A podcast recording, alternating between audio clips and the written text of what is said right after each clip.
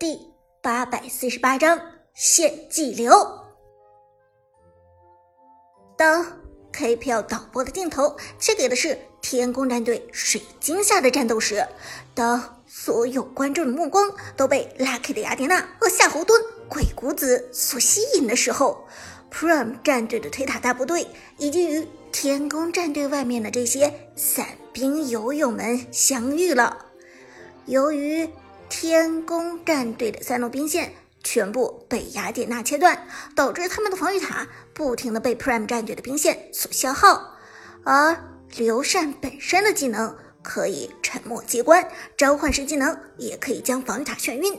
长歌的项羽一波走位，风骚的绕后突进，直接将 Skywalker 的典韦和鲨鱼的小乔从防御塔下推下来，配合 Prime。战队的李元芳和姜子牙将敌人击杀。毕竟，Prime 战队不光有人数上的优势，还有等级上和经济上的优势，而这个优势非常明显，尤其在前期更是体现的淋漓尽致。Double kill，长歌的项羽屹立原地，俨然如霸王在世。如果说长歌的关羽锋芒毕露，那么他的项羽就是气吞山河。只剩下天宫战队的马可波罗不敢恋战，连忙转身往野区逃去。而这座防御塔当然保不住，直接被 Prime 战队连根拔掉。现场观众顿时情不自禁发出呼声。Prime 战队的这一波团战拿下了一换三的压倒性优势，而考虑到 Lucky 的雅典娜其实从头到尾就是为了送而存在的，再加上雅典娜现在的人头钱已经比不上一个野怪了，这一波其实根本就是一个零换三。看到了吧，这就是雅典娜的优势。他一个人可以原地复活，所以就算在对方高地上被杀死，等复活时间一到，站起来又是一条好汉了。但天宫战队如果想要关照雅典娜的话，就必须要至少留一个人在高地上。黑火笑着说道：“剑南道。”可是目前看起来，就算留两个人在高地上也没用啊。雅典娜该清兵线还是清兵线，天宫战队的三路兵线还是出不去。黑火淡淡一笑，点头说道：“没错，这就是这个套路不解的一点。因为雅典娜站在天宫的高地上，她虽然送了无数个人头，虽然她现在的命非常不值钱，甚至比河道上的小乌龟都便宜，但是……”他的经济永远是全场最高的，因为他直接吃三条路的兵线，占了所有 Prime 战队兵线上的经济。一般边路战士吃一路经济就已经是经济碾压了，而雅典娜吃的是三路兵线，你说他得肥到什么地步？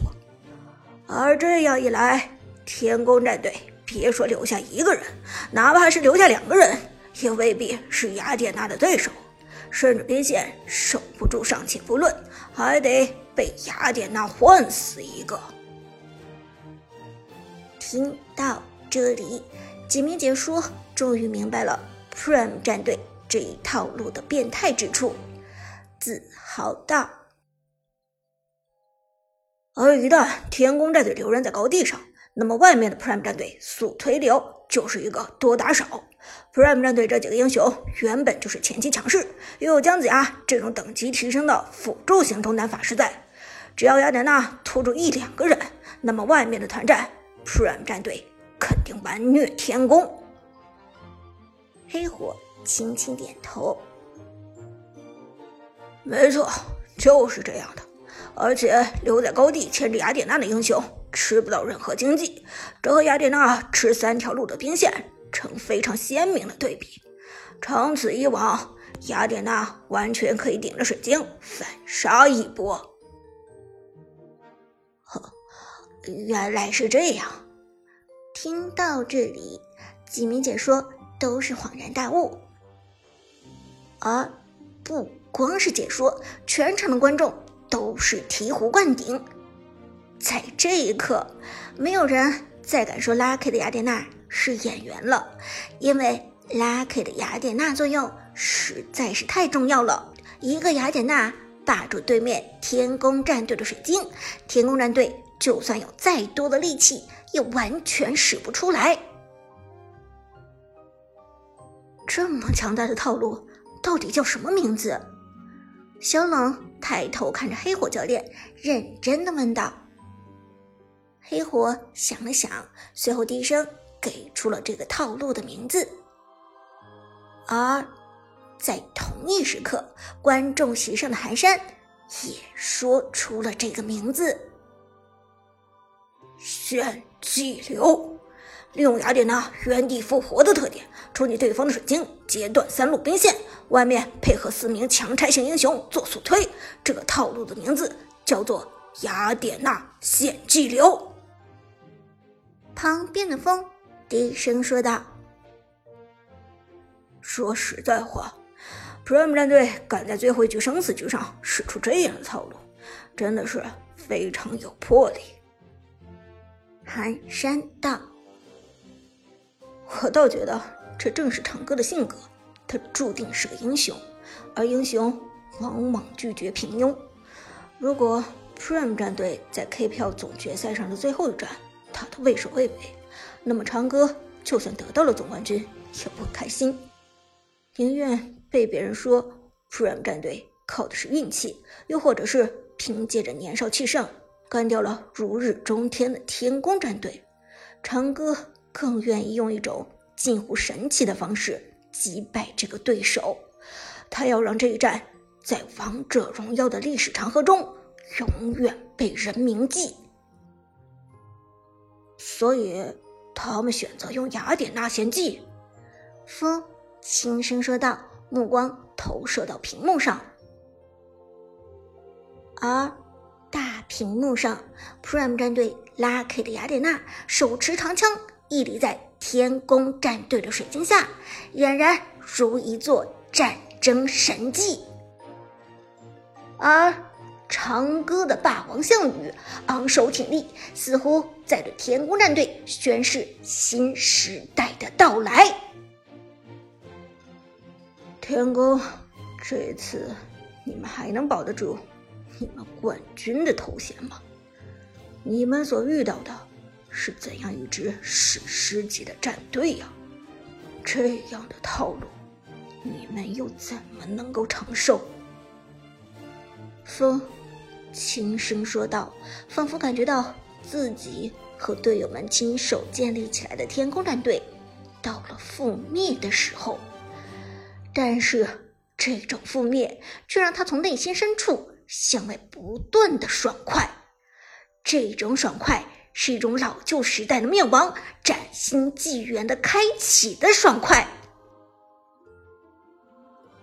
赛场上。独秒复活的雅典娜再次清掉三路兵线，而在三路兵线被击杀之后，她立即倒在了水晶的下面。而高地之下，Prime 战队兵线由于没有天宫兵线的阻挠，已经顺利的推到了二塔附近。天宫战队外面一圈外塔全部掉光，视野。变得非常的局促，同时天宫战队的五个人必须不停的去清理兵线，这才能够保证己方的防御塔不会被 Prime 战队的兵线快速消磨光。而与此同时，Prime 战队的四名成员已经集合在了河道上，比赛来到了五分钟，第二条暴君。也已经刷新了。Prime 战队的这第二条暴君拿的一点悬念都没有，天宫战队根本没有时间过来抢龙。剑南低声说道。小冷点头道：“没错，一旦天宫战队离开兵线，那么 Prime 战队的三路兵线就会自动将他们的防御塔给推掉。这个时候，炮车已经出动了，炮车对防御塔的袭击是很致命的。而 Prime 战队一旦拿下这条暴君，整体的经济和等级又要更上一层楼。解说子豪道：“这个套路真的是非常压制天宫战队。天宫战队的马可波罗几乎完全没有发育，到现在末世只做了一半，零件都还没买全。”话音未落，Prime 战队。已经以迅雷不及掩耳的速度拿下了这条暴君，击杀李元芳，击杀暴君，Prime 战队的等级有了提升，经济也是再度拉大。之后，Prime 战队直接入侵野区，如狼似虎的扑向了天宫战队。由于对面天宫战队根本没有兵线，所以 Prime 战队三路线上都不需要留人，直接四个人抱团入侵野区就可以了，这让 Prime 战队的干 k 效率非常的恐怖。黑火教练说道。而天宫战队这边，马可波罗在鬼谷子的保护下，刚想拿一下红 buff，结果草丛中长歌的项羽。猛地冲出来，直接一个潇洒反推，将马可波罗和鬼谷子顶出了草丛，最后还给出一个击飞效果。姜子牙跟上，减速双抗，李元芳一个大招扔下来，刘禅甚至还没来得及跟上输出，项羽就用一个大招收割了脆皮的马可波罗。要知道。项羽在等级领先的时候，输出可是附带着百分之十五的附加伤害，而项羽每六秒的一次攻击中会附带百分比的伤害效果，这个效果完全是毁灭性的。Killing Spring，长歌的项羽大杀特杀，而天宫的边路根本没有支援的机会，夏侯惇和典韦虽然赶路都不慢。但是他们线上的兵线还没有清理完，兵线没有清理完，他们又怎么敢轻举妄动呢？一个献祭的雅典娜将整个天宫战队按死在了线上，反而解放了突然战队的其余四个人。解说子豪回头看着黑火，很无奈的问道。黑火教练，Prime 战队的这个套路的确是非常的新颖。雅典娜配合速推六，真的是让人防不胜防。那么，我想请您从职业角度分析一下，天宫战队还有没有反败为胜的机会呢？黑火苦笑一声，摇头说道：“恕我直言，Prime 战队的这个套路实在是太新颖了。”我到现在也没有想清楚这个套路的弱点在哪里，而实际上，别说是现在，就算是给我几天的时间去琢磨，我也很难想到谁能完全克制雅典娜，因为雅典娜有霸体，有位移，输出也特别的高。在这种打法下，雅典娜吃了三条路的经济，装备优势碾压敌人。就算有人能回到高地把他杀掉，但是杀他的过程中，雅典娜也肯定能够清掉兵线。实不相瞒，我觉得天宫战队在总决赛这么短的时间内，可能无法想出破解之策。